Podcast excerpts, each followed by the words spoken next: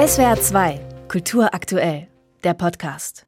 Noch im vergangenen Jahr blinkte am kleinen und improvisierten Stand der Ukraine eine rote Alarmlampe, die die ganze Messehalle der internationalen Verlage erleuchtete. Russland führte seit acht Monaten einen Angriffskrieg gegen die Ukraine und es wurde über grauenhafte Verbrechen des Aggressors etwa in Butscha berichtet. Die Frage, die viele Besucherinnen und Besucher der Frankfurter Buchmesse damals bewegte, lautete dann auch, wie kann in einer solchen Situation über Literatur aus der Ukraine gesprochen werden? Die Antwort des ukrainischen Messeteams lautete, weil der russische Krieg auch ein Angriff auf die ukrainische Kultur ist. Der ukrainische Präsident Volodymyr Zelensky wurde auf einer großen Videoleinwand aus Kiew zugeschaltet. Die Messe stand im Zeichen dieses weltweit geächteten Krieges. Und ein Jahr später? Es gibt einen dreimal so großen Messestand der Ukraine, der mit Hilfe unter anderem des Auswärtigen Amtes äußerst professionell organisiert ist. Fragility of Existence heißt das Motto der Präsentation.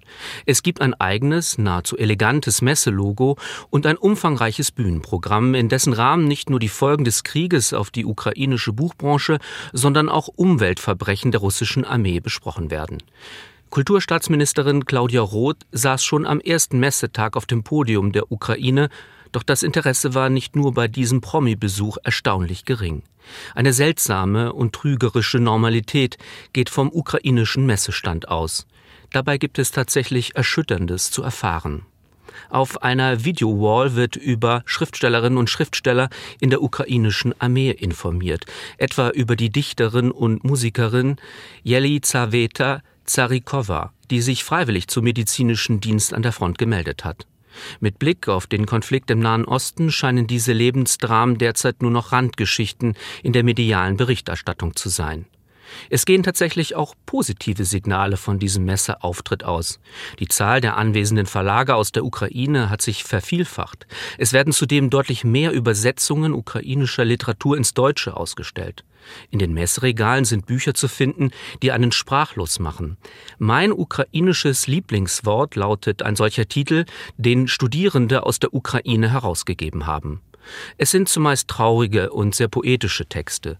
Geborgenheit, Morgendämmerung, Horizont, Freiheit, aber auch leckeres Essen oder Bratpfanne lauten die Lieblingswörter, die ein Leben im Krieg reflektieren. Die Bücher am Stand der Ukraine kommen aus allen Genres. Comics, Lyrik, erzählende Prosa, Sachbuch.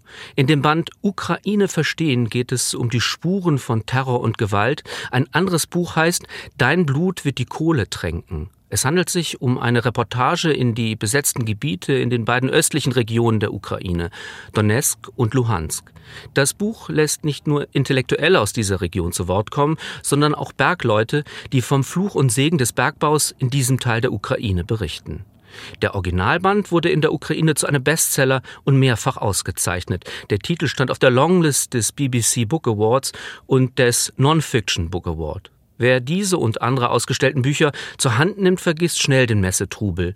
Die trügerische Normalität, die vom Stand der Ukraine in diesem Jahr ausgeht, verschwindet schnell nach der Lektüre nur weniger Zeilen. SWR 2 Kultur aktuell. Überall, wo es Podcasts gibt.